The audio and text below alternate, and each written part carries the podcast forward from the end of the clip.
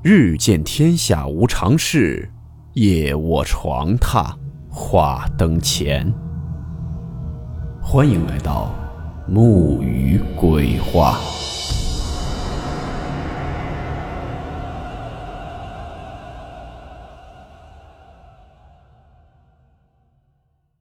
大家好，我是木鱼。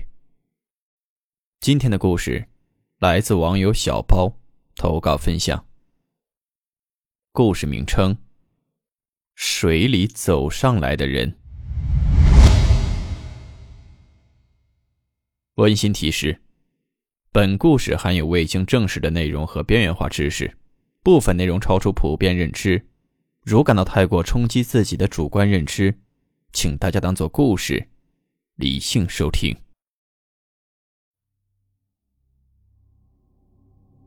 喜欢一些灵异题材的听友。应该对“水鬼”这词儿并不陌生了，而且往往正是这一类的阿飘，还是最喜欢去拉替身的存在。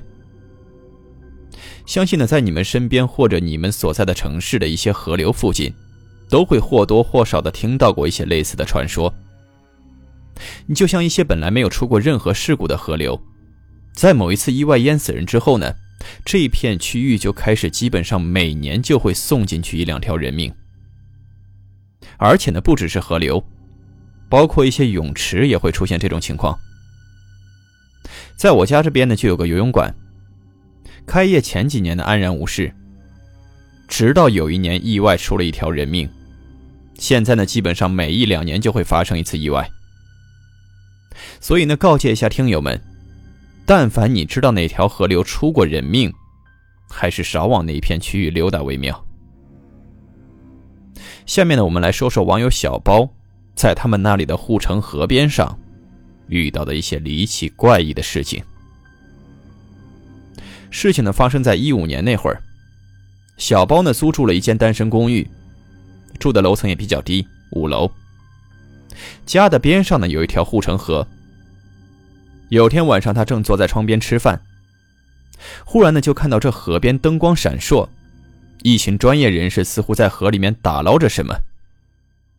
当时呢，他也没有去凑热闹，就忙自己的。等到了后半夜，小包想去上厕所的时候，路过窗边就发现，此时正好楼下的救援人员有了新的进展，从水里面拖出来一个女孩。因为楼层比较低嘛，所以他看得也比较清楚。这女孩从被水里拖出来的时候。脚踝处似乎抓着一只手，而顺着那只手往后望去，有一个黑漆漆的人。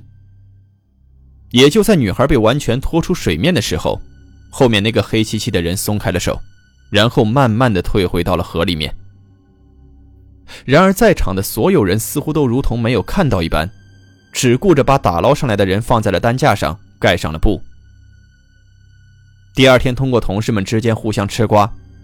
小包就了解到，这女孩是因为感情问题才跳河的。说起来呢，还是某位同事的亲戚。那位同事呢，还给大家看了看女孩子的照片。也就在大家聊天的时候，其中一名叫小李的同事就说：“这护城河很不对劲，并不一定是那女孩想不开，因为他之前也差点跳下去过。”原因呢是那会儿小李工作压力实在太大了，下班以后呢就想去河边散散心。正当他坐在河边点着蚊香的时候，边上走过来了一排人，互相拉着手，每个人都湿漉漉的，然后一个一个的走到小李面前，一人说一句比较丧气的话，反正大致意思呢就是在劝他放弃生活。这些人说完以后就会往河里面走。这时，小李就有一种特别强的冲动，想要跟在队伍的最后面，感觉整个人的意识是不清醒的，甚至都没有觉得那个场景、那个画面有什么不对劲，就好像一切都是正常的，都是顺理成章的。好在说，当时他手机铃声突然响了，这才打断了他的想法。这时呢，他也才反应过来，再去看那些人，已经不见了踪影。当时小包呢也就当个故事听听，并没有放在心上，一五年的圣诞节，女友和小包提出了分手。万般失落的他和朋友们出去喝酒，一直到了深夜，这才沿着护城河走回家。其实那时候呢，他本来也没有喝多，而且被冷风一吹，整个人还算清醒。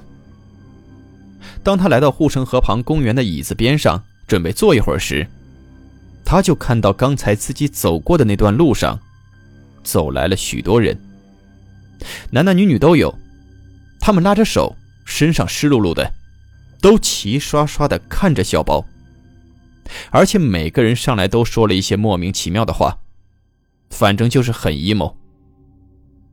在队伍的最后。有一个女孩上来坐在了小包的边上，啊，嘴里就说着很难过，对吗？跟着我们一起走吧，走了就不难过了。说着，这女孩把目光看向了河面，然后又用手指了指这些人群的最后面。紧接着，女孩起身站在了队伍的最后，然后招了招手，开始往河里面走。小包当时呢，完全不知道自己在干嘛。身体不受控制的就站了起来，排到了女孩的最后。在排上队的瞬间，他就想起了先前同事小李说的话，想要挣扎着离开，却无济于事。好在说呢，他看过一些奇怪的知识，在往河里走的同时，小包就使劲的咬着自己的舌头。在一阵钻心的疼痛袭来以后，他这才夺回了身体的控制权。等他再反应过来自己在干嘛的时候，已经四下无人了。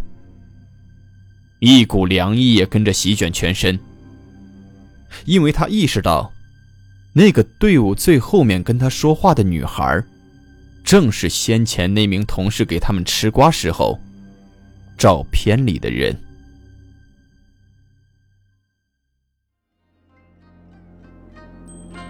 好了。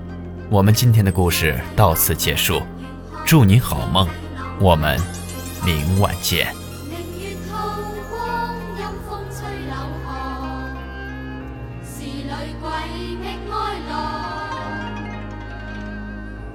谁人愿爱凄厉鬼身？